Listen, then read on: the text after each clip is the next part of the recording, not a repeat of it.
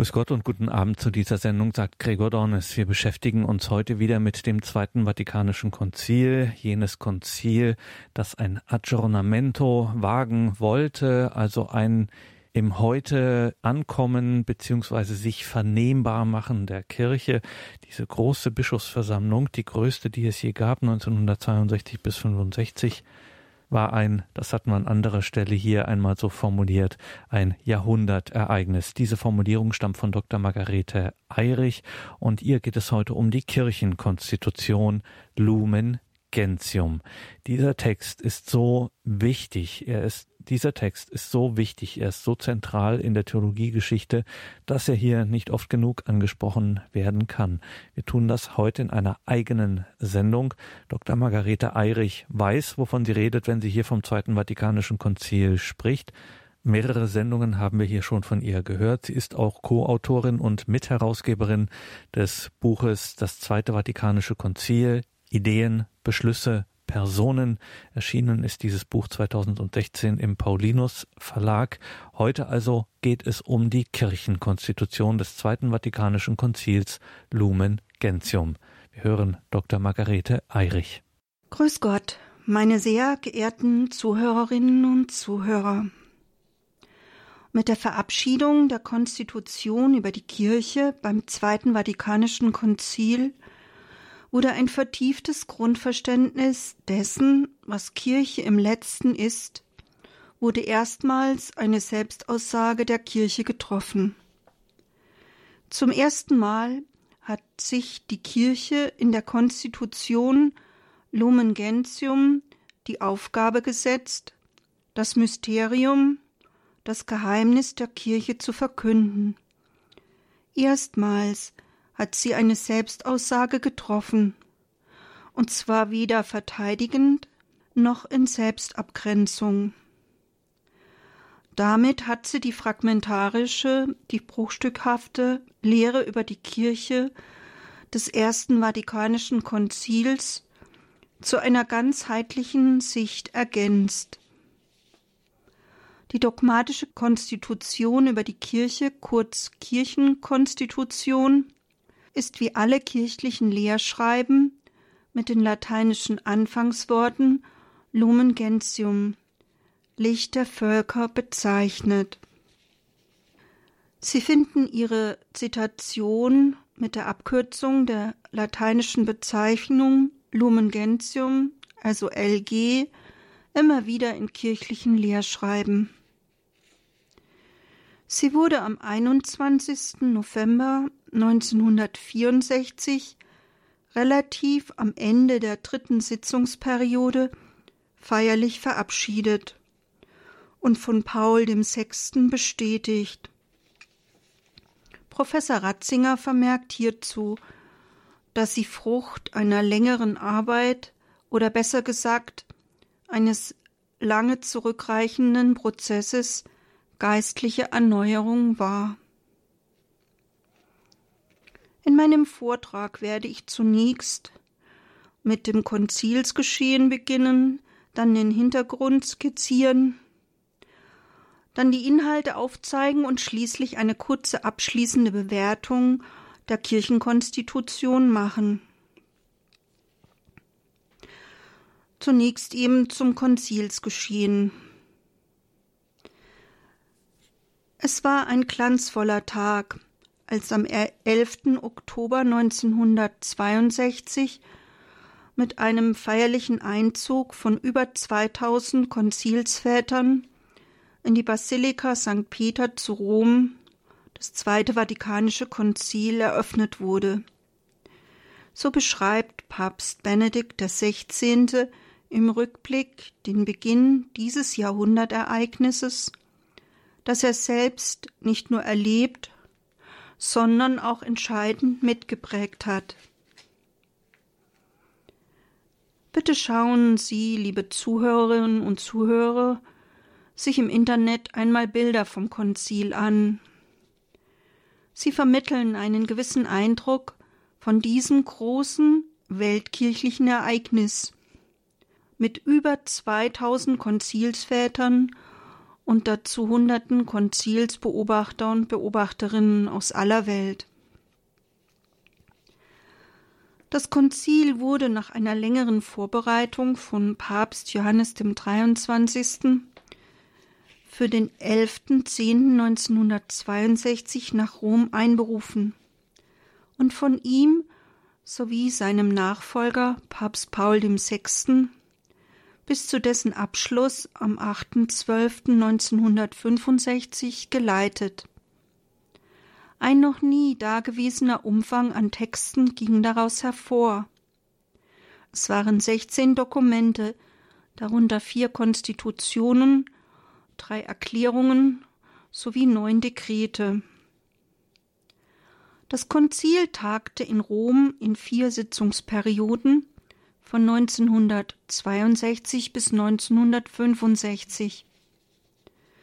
Die erste Sitzung tagte noch zu Lebzeiten von Papst Johannes dem 23. und wurde nach dessen überraschendem Tod von Papst Paul VI. in mehreren Sitzungsperioden weitergeführt. Schon am Ende der von Paul VI. neu eröffneten zweiten Sitzungsperioden wurde am 4.12.1963 die ersten beiden Dokumente verabschiedet. Die Liturgiekonstitution, Sacrosanctum Concilium und das Dekret zu den sozialen Kommunikationsmitteln Inter Mirifica. Es folgten weitere intensive und schwierige Beratungen in verschiedenen Beratungsgruppen. Die dritte Sitzungsperiode erstreckte sich vom 14.09. bis 21.11. 1964. Sie wurde mit der feierlichen Verabschiedung der dogmatischen Konstitution über die Kirche Lumen Gentium, des Dekretes zum Ökumenismus Unitatis Red Indicatio sowie des Dekretes über die katholischen Ostkirchen Orientalium Ecclesiarum geschlossen. Am gleichen Tag wurde zudem die Erklärung über das Verhältnis zu den nichtchristlichen Religionen Nostra Aetate angenommen, die sich auch eingehend mit dem Judentum befasst. Am 18.11.1965 folgte die dogmatische Konstitution über die göttliche Offenbarung Dei Verbum, die erstmalig in der Konzilsgeschichte ausführlich über das Wort Gottes und die Heilige Schrift spricht. Um dem Wirken des Gottesvolkes, das gesandt ist, um die Welt mit ihren Gaben zu durchdringen, mehr Gewicht zu verleihen, wurde am gleichen Tag das Dekret über das Apostolat der Laien Apostolicam Actuositatem verabschiedet. Inzwischen neigte sich das Konzil dem Ende zu. Am vorletzten Tag, dem 7.12.1965, wurden die Erklärung über die Religionsfreiheit, Dignitatis Humanae, das Dekret über die Missionstätigkeit der Kirche, Ad Gentes, das Dekret zum Dienst und Leben der Priester, Presbyterium Ordinis sowie die Pastoralkonstitution, die Kirche in der Welt von heute, Gaudium et Spes angenommen. Ein weiteres bedeutendes Ereignis erfolgte an diesem Tag. Zeitgleich wurde in Rom und Istanbul die Aufhebung der 1054 ausgesprochenen gegenseitigen Exkommunikation beider Kirchen, der römisch-katholischen sowie der orthodoxen Kirche, verlesen. Mit einer Genehmigung aller vorherigen Synodenbeschlüsse wurde das Konzil am 8.12.1965 durch einen feierlichen Abschlussgottesdienst beendet. Soweit das Konzilsgeschehen. Nun zum zeitgeschichtlichen Hintergrund. Mit dem Ersten Vatikanischen Konzil war das gegenreformatorische Denken, das die Notwendigkeit des kirchlichen Amtes und die Sichtbarkeit der Kirche betont hatte, gewissermaßen zu einem lehramtlichen Abschluss gekommen. In der Folgezeit war die Lehre über die Kirche vor allem apologetisch, also verteidigend, ausgerichtet und geprägt von einer meist hierarchisch-juristischen Darstellung der Lehre vom Papst als unfehlbares Haupt der Kirche. Eigentlich hatte das Erste Vatikanische Konzil eine weitere dogmatische Konstitution zur Kirche vorgesehen. Dazu war es aber durch dessen kriegsbedingter Beendigung nicht mehr gekommen.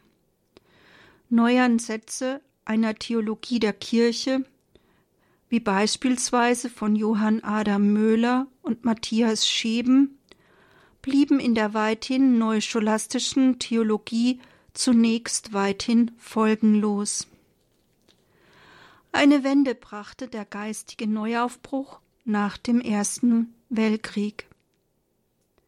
Nicht nur in der katholischen Kirche war ein neuer Sinn für Kirche aufgebrochen. Romano Guardini sprach vom Erwachen der Kirche in den Seelen.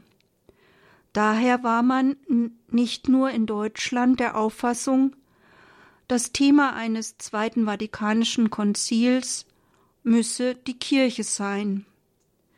Die als Fragment hinterlassene Kirchenlehre des Ersten Vatikanums sollte in einen größeren Zusammenhang gestellt werden. Sie wurde schließlich zu einem Leitthema des Konzils, das sie sakramental, heilsgeschichtlich und trinitarisch verankerte. Mehrere Kirchenleitbilder wurden diskutiert. Schließlich wurden wie zuvor schon bei anderen Konzilien unvermittelt verschiedene Modelle nebeneinander gestellt. Unter den vielen Bildern für Kirche findet sich das Bild eines Schafstalls, eines Ackerfeldes Gottes, eines Bauwerkes, eines Tempels, einer heiligen Stadt oder auch der Kirche als Braut. Besonders hervorgetreten sind dabei vor allem das Kirchenbild bzw. Verständnis der Kirche als Mysterium, als Geheimnis bzw. Leib Christi, die Kirche als Volk Gottes sowie Kirche als Communio, als Gemeinschaft. Ich versuche nach einer Musikpause das recht schwierige Unterfangen, Ihnen dann in einem weiteren Schritt den Inhalt dieses umfassenden bisweilen anspruchsvollen Textes möglichst einfach und zusammengefasst runterzubrechen. Dies kann leider nur fragmentarisch geschehen.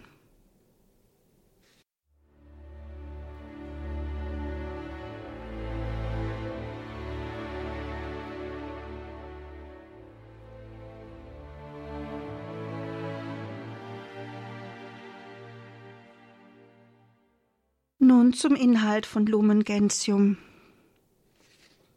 Bereits die 1943 erschienene Enzyklika Mystici Corporis vom mystischen Leib Christi von Papst Pius XII. hält fest, dass die Kirche mehr ist als ein soziologischer Zusammenschluss. Abgeleitet von der ursprünglichen Wortbedeutung Mysterion bzw. Sakramentum hat die Kirche gleich dem Sakrament eine innere Wirklichkeit und eine sie ausdrückende, sichtbare äußere Gestalt. Sie ist eine Einheit von Sichtbarem und Unsichtbarem, Erkennbarem und Verborgenem. Diese Deutung hat das Zweite Vatikanische Konzil übernommen und das erste der acht Kapitel unter die Überschrift Kirche als Mysterium, als Geheimnis gestellt. Indem Kirche in der Kirchenkonstitution zuallererst als Geheimnis gesehen wird, wird zugleich ausgesagt, dass sie umfassend nur vom Glauben und durch göttliche Offenbarung erfasst werden kann. Gleich der erste Satz der Kirchenkonstitution bezeichnet den Begriff von Gesamtkirche, den das Konzil hat. Es sieht die Kirche nicht als eine in sich geschlossene Wirklichkeit, sondern universal und von Christus her.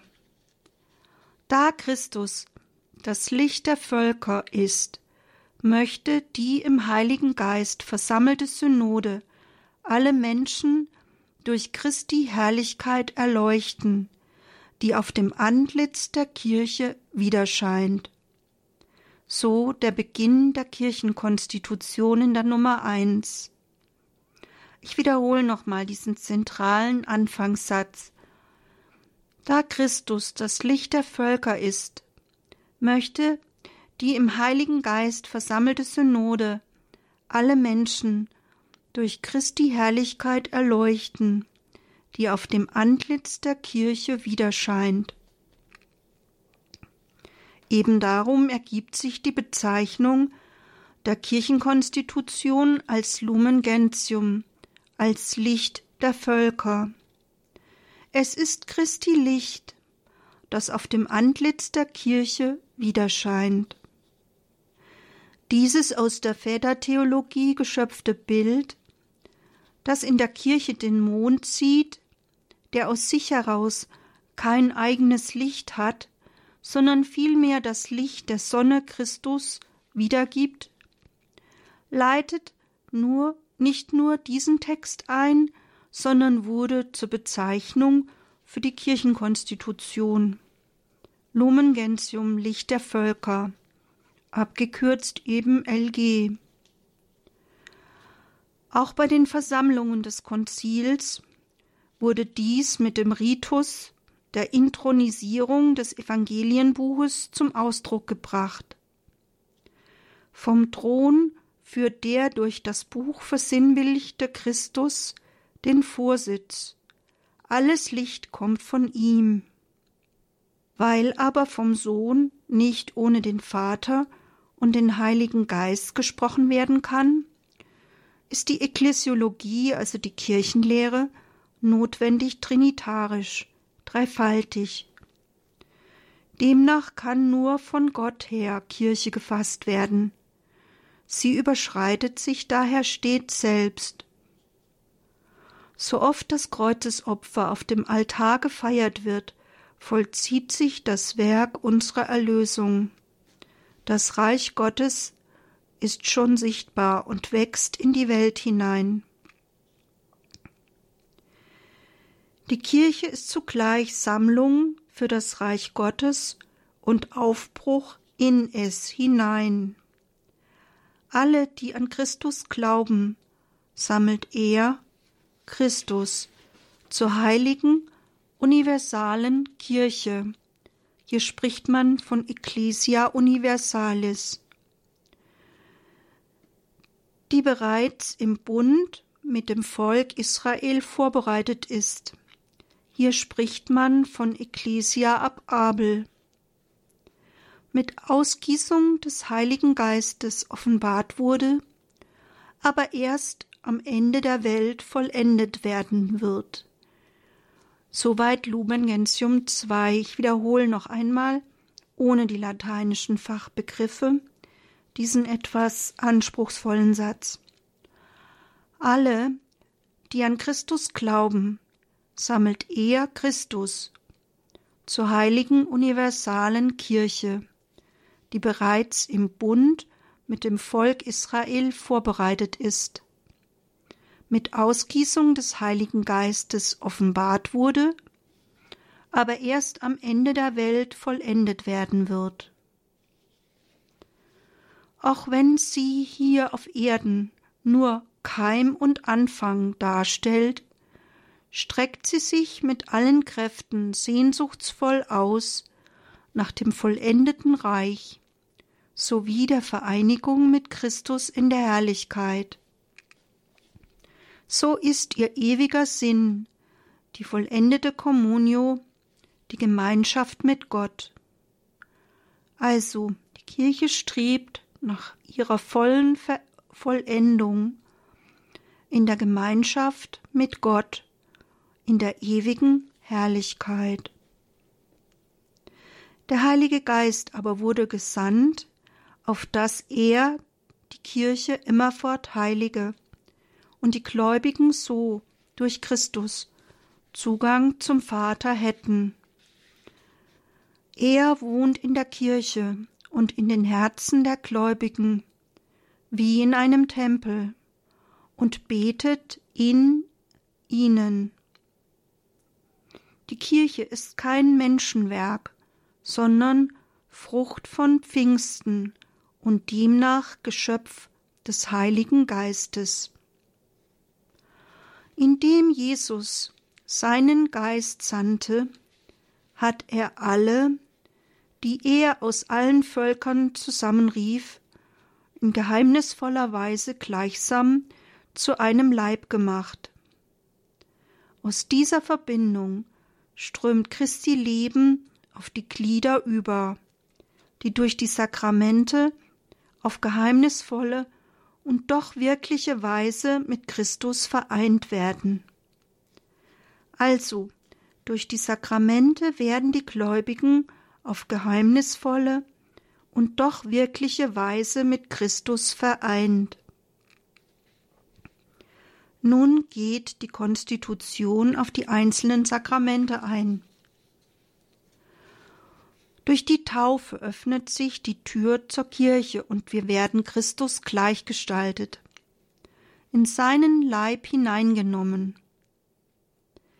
In der Eucharistie schenkt Christus seinen Leib.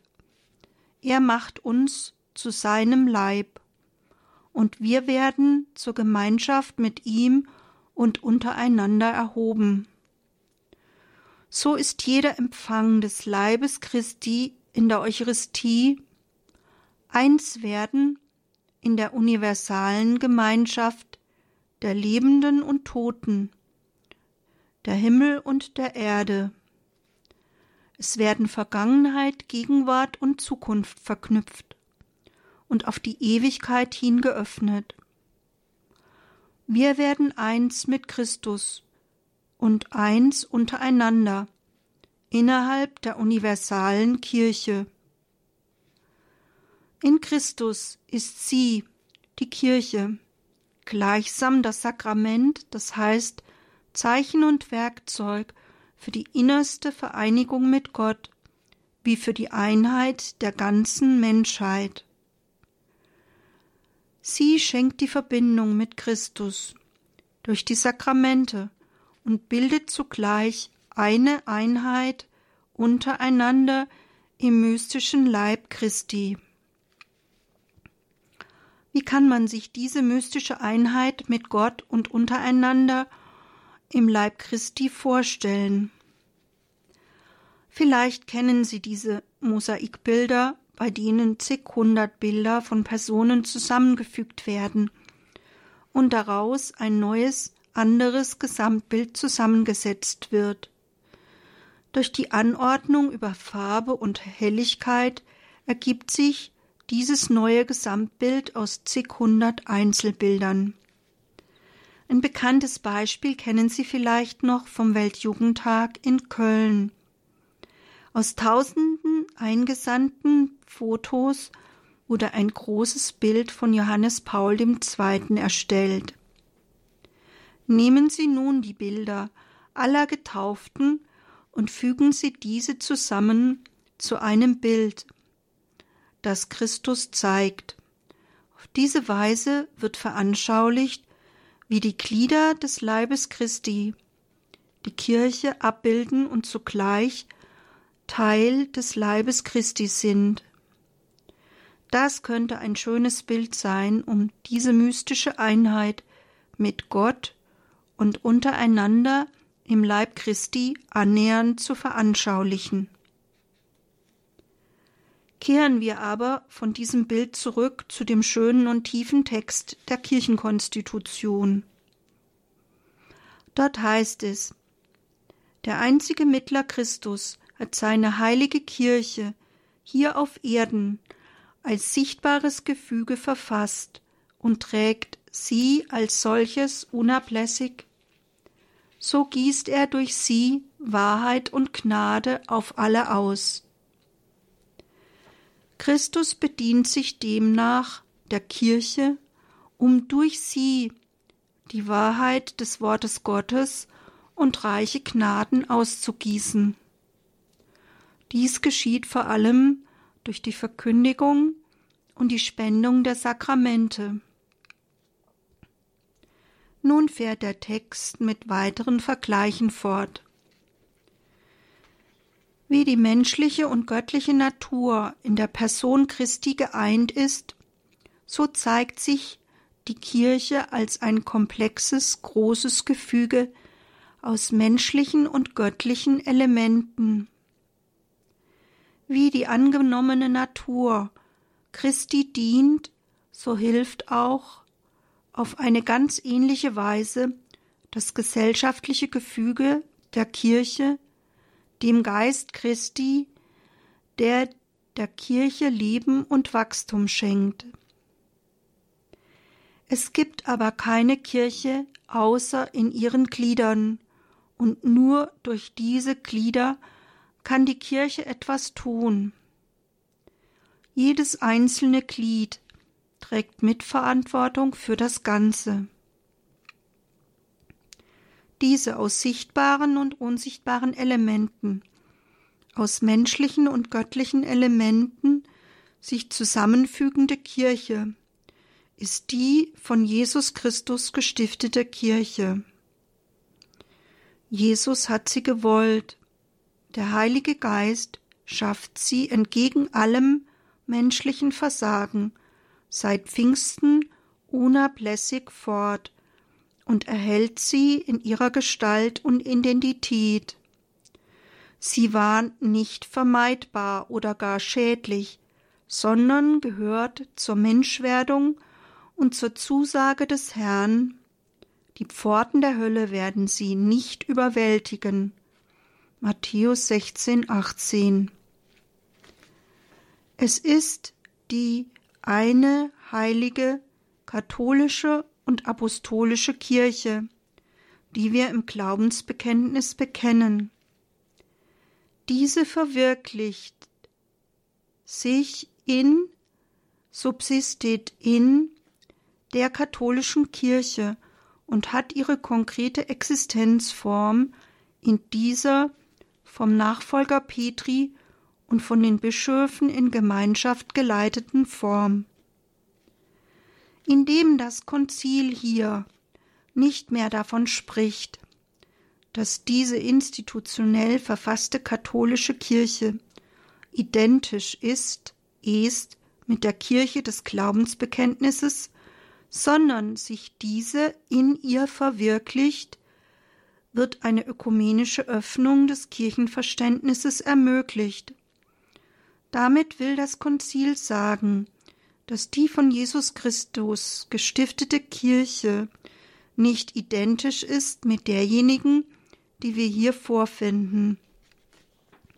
Professor Grillmeier führt in seinem Kommentar im Ergänzungsband des LTHK II aus, dass Kirchlichkeit nicht einfach hin mit der katholischen Kirche zusammenfalle, weil es auch kirchliche Elemente der Heiligung und der Wahrheit außerhalb gebe. Diese seien die in die Trennung hineingeretteten wahre Güter der Stiftung Christi die Heilige Schrift, die Sakramente und auch das Amt, das Priestertum. Und Professor Ratzinger führt ergänzend hierzu aus. Die Differenz zwischen diesem verwirklicht sich in, subsistit in und ist, also ist identisch, est ist das Widersprüchliche der Kirchenspaltung und das Widersprüchliche menschlicher Sünde. Mit anderen Worten wird nicht ausgeschlossen, dass außerhalb des sichtbaren gesellschaftlichen Gefüges der katholischen Kirche vielfältige Elemente der Heiligung und der Wahrheit zu finden sind, die als der Kirche eigene Gaben auf die katholische Einheit hindrängen. So Lumen Gentium 8. Das Ökumenismusdekret verweist hierbei in der Nummer 3 auf die von Christus ausgehenden Elemente, geschriebenes Wort Gottes, das Leben der Gnade, Glaube, Hoffnung und Liebe und andere innere Gaben des Heiligen Geistes. Weiter bezeichnet das Ökumenismusdekret die orthodoxe Ostkirche als Teilkirche, die wahre Sakramente besitze. Halten wir nach diesem anspruchsvolleren Inhalt kurz inne mit Musik.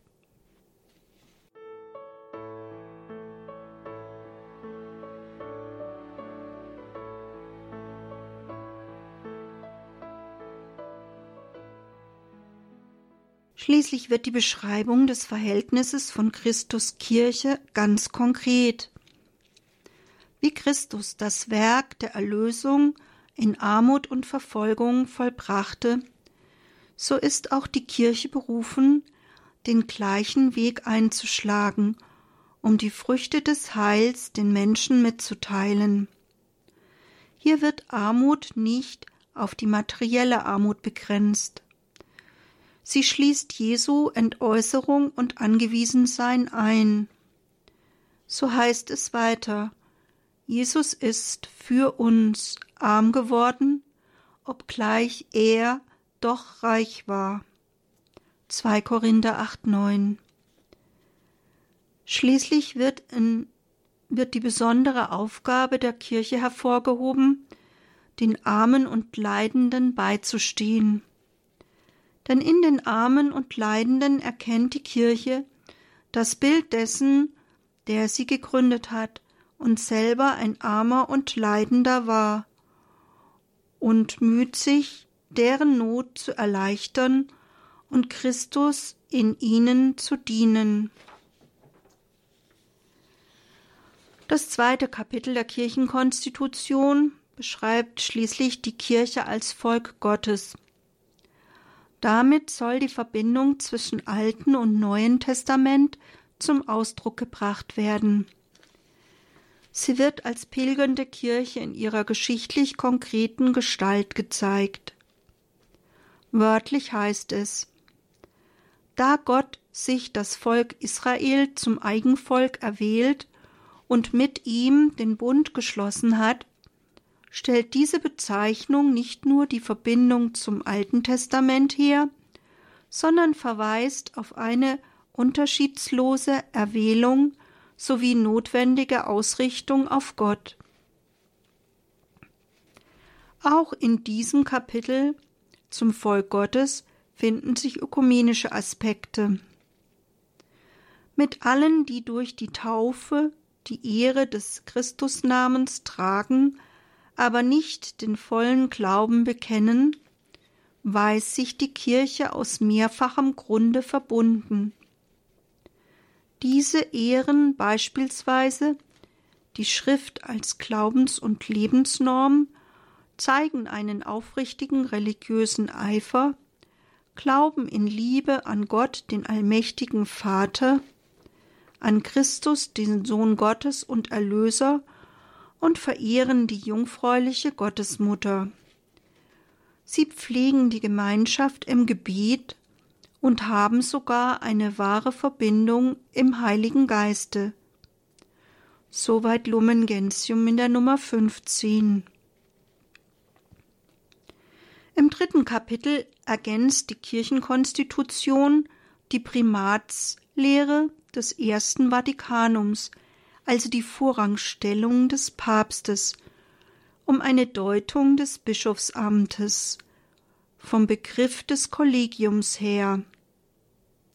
Bischof ist man nicht als Einzelner, sondern durch die Zugehörigkeit zu einem Kollegium, das seinerseits die historische Weiterführung des Apostelkollegiums bedeutet. Der Bischof vertritt in der Teilkirche die eine Kirche und baut sie auf, indem er ihre besonderen Gaben erweckt zum Nutzen des gesamten Leibes. Petrus steht an der Spitze des Apostelkollegiums als ein immerwährendes und sichtbares Prinzip und Fundament der Glaubenseinheit und der Gemeinschaft. So Lumen Gentium 18. Ihm, also dem Papst, obliegt eine besondere Verantwortung für die Einheit der ganzen Kirche.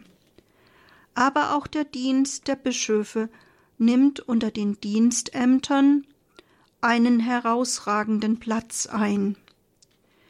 Sie üben diesen aus mit ihren Helfern, den Priestern und den Diakonen. So Lumen Gentium 20. Die Bischöfe sind vorrangig Verkünder des Evangeliums. Sie heiligen das Volk durch die Sakramente und üben den Dienst der Leitung aus. Zu ihrem Nachfolgedienst heißt es wörtlich Wer sie hört, hört Christus, und wer sie verachtet, verachtet Christus und ihn, der Christus gesandt hat. Um die Bedeutung der Laien in der Kirche und ihren besonderen apostolischen Auftrag stärker hervorzuheben, wurde das Kapitel 4 zu den Laien vor das der Ordensleute gezogen. Auch wenn alles, was über das Volk Gottes gesagt wurde, in gleicher Weise an Laien, Ordensleute und Kleriker gerichtet ist, so gilt doch einiges aufgrund ihrer Stellung und Sendung in besonderer Weise für Laien, Männer und Frauen. So Lumen Gentium 30. Die Laien haben eine besondere christliche Berufung und Sendung aufgrund ihres Weltstandortes. So Yves Congar. Sie sind in besonderer Weise von Gott gerufen, in ihrer je eigenen Aufgabe in der Welt gewissermaßen von innen her zur Heiligung der Welt beizutragen. Die Laien sollen durch das Zeugnis ihres Lebens Christus den anderen kundmachen. Die Hirten wissen, dass sie von Christus nicht bestellt sind, um die ganze Heilsmission der Kirche an der Welt allein auf sich zu nehmen, sondern dass es ihre vornehmliche Aufgabe ist, die Gläubigen so als Hirten zu führen, dass alle in ihrer Weise zum gemeinsamen Werk einmütig zusammenarbeiten. So Lumen Gentium 30 auch wenn hier bereits von einem Apostolat der Laien gesprochen wird, hat das Zweite Vatikanische Konzil in der Folge noch ein eigenes Dekret zum Apostolat der Laien verfasst.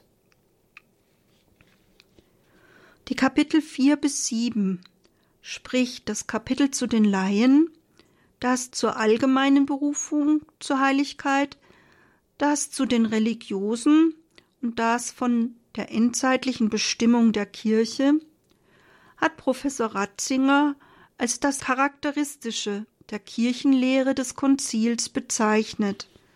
Also ich wiederhole nochmal.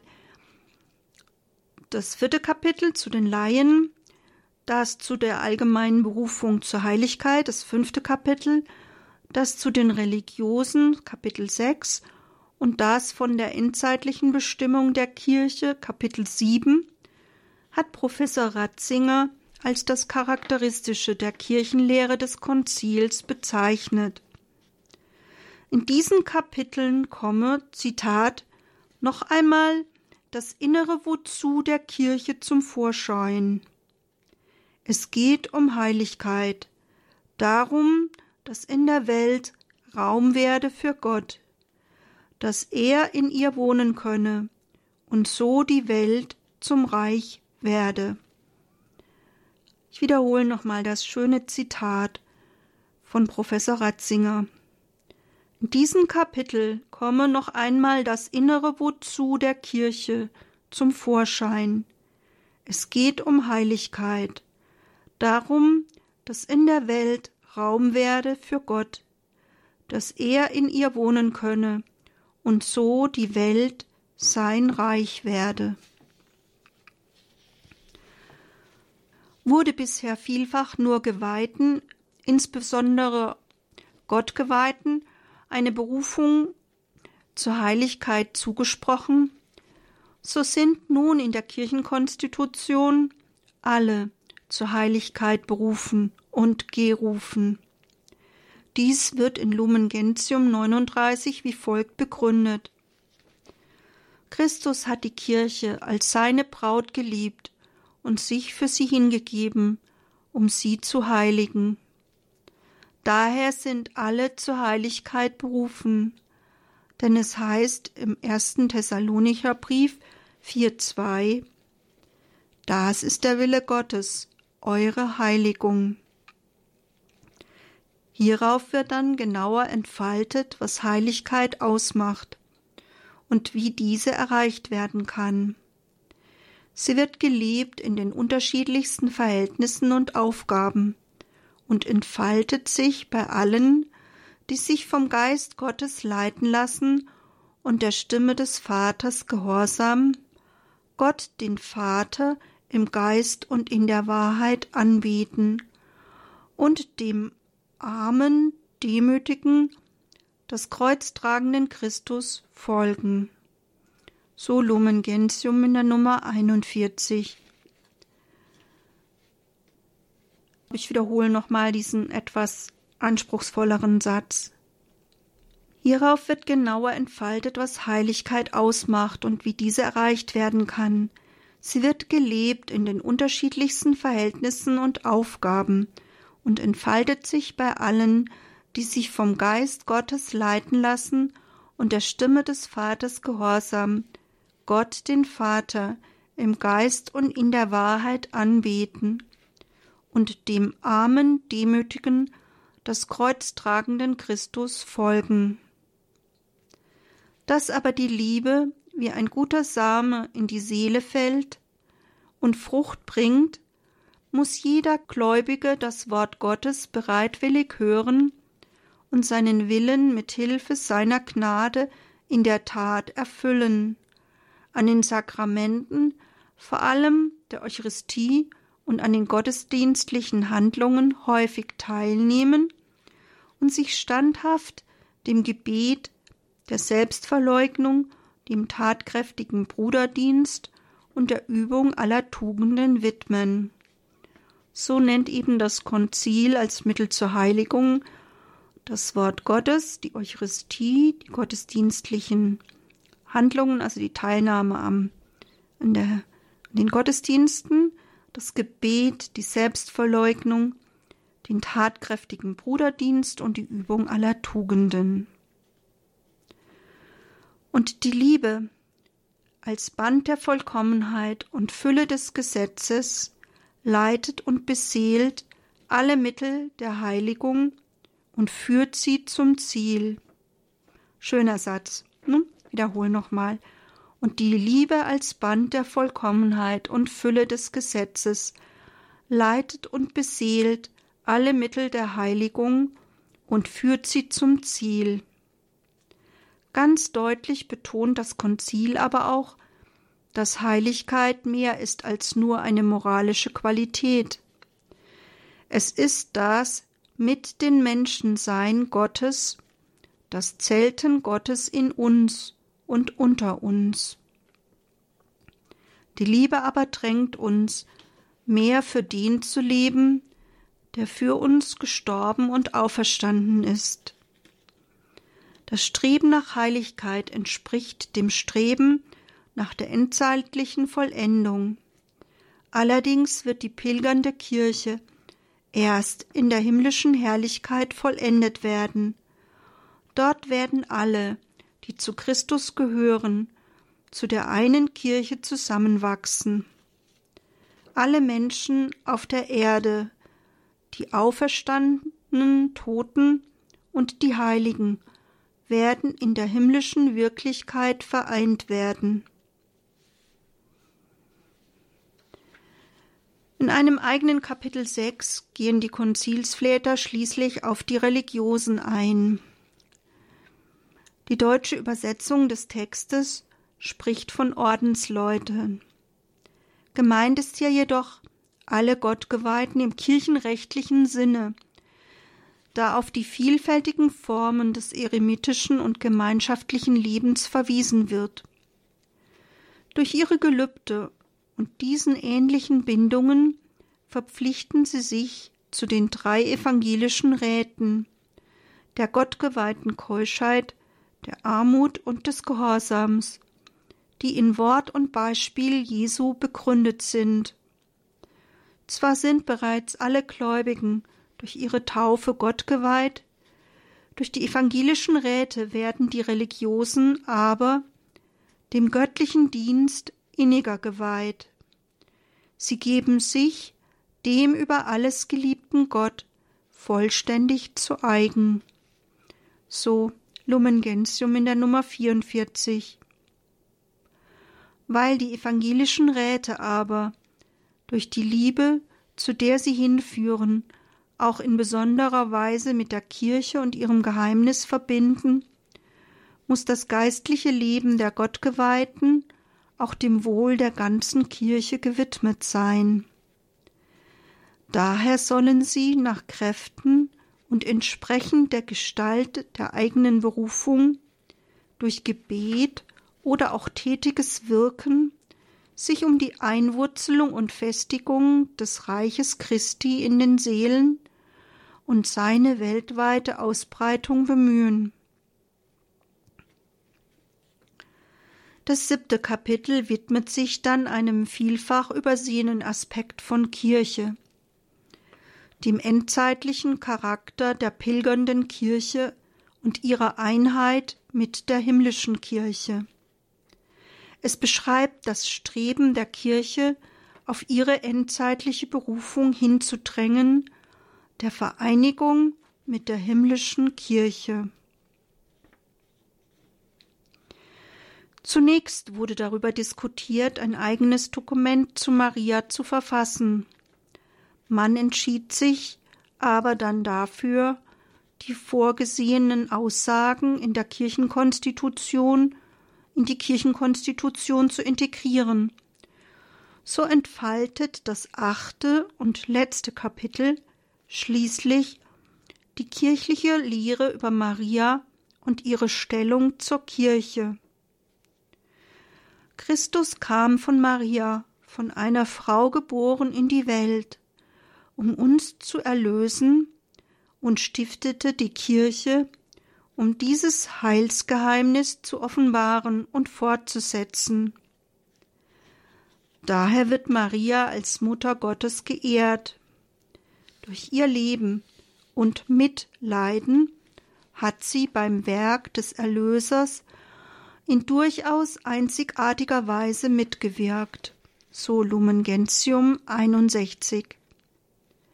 In ihr ist das Verhältnis des erlösten Menschen zu den drei göttlichen Personen bereits in einzigartiger Weise verwirklicht.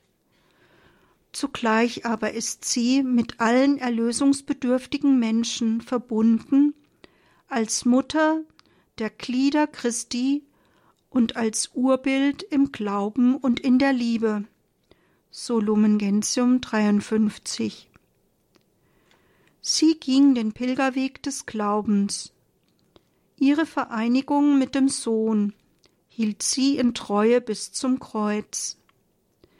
Ihre mütterliche Aufgabe gegenüber den Menschen zeigt sich unaufhörlich bis heute, indem sie fortfährt durch ihre vielfältige Fürbitte, uns die Gaben des ewigen Heils zu erwirken.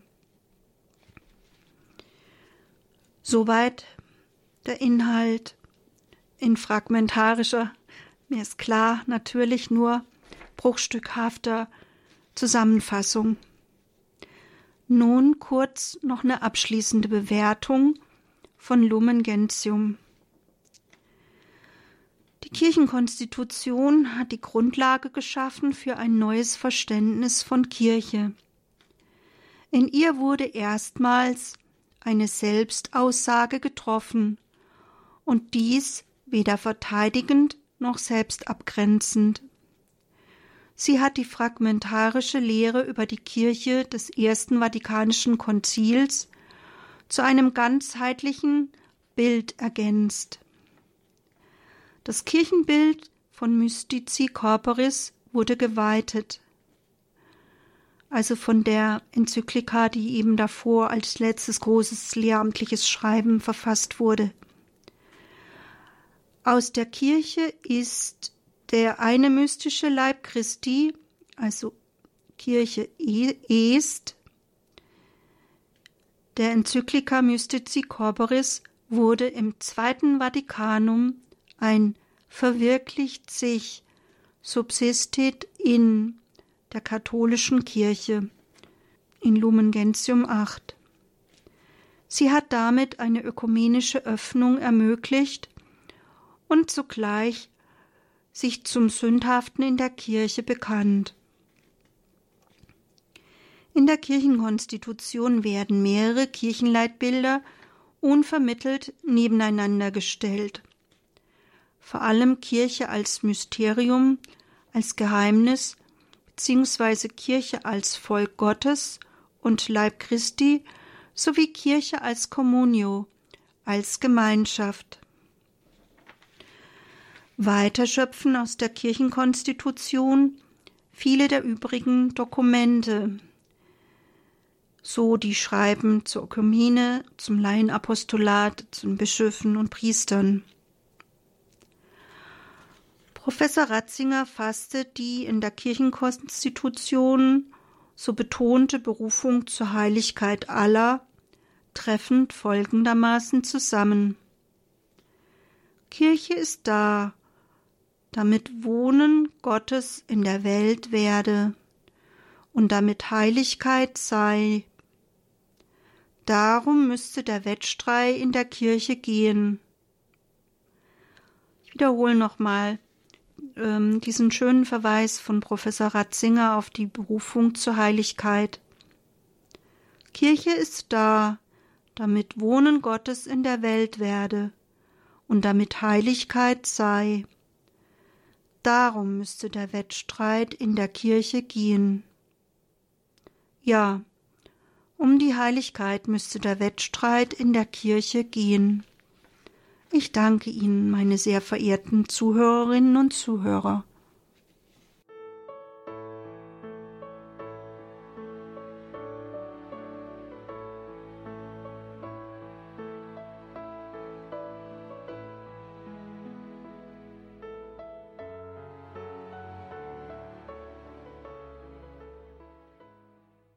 Lumen Gentium, die Kirchenkonstitution des Zweiten Vatikanischen Konzils war heute Thema hier in der Credo-Sendung bei Radio Horeb und Radio Maria.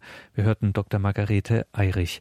Dr. Margarete Eirich hat zum Zweiten Vatikanischen Konzil so einiges gearbeitet. Wir dürfen das hier auch immer erleben in mehreren Vorträgen, die sie hier zum Thema Zweites Vatikanisches Konzil bereits gehalten hat. Sie ist Mitautorin und Mitherausgeberin des Buches Das Zweite Vatikanische Konzil Ideen, Beschlüsse, Personen. Erschienen ist das 2016 im Trierer Paulinus Verlag. Liebe Hörerinnen und Hörer, wenn Sie da jetzt neugierig geworden sind, schauen Sie in die Details zu dieser Sendung. Da stehen die näheren Angaben zu diesem Buch drin. Und natürlich ist auch unser Hörerservice im Bilde darüber. Der kann Ihnen da gerne auch telefonisch Auskunft geben. Danke Ihnen allen fürs Dabeisein, für Ihre Verbundenheit mit Radio Horeb. Jetzt um 21.30 Uhr folgt die Reihe Nachgehört. Einen gesegneten Abend und eine behütete Nacht wünscht ihr Gregor Dornis.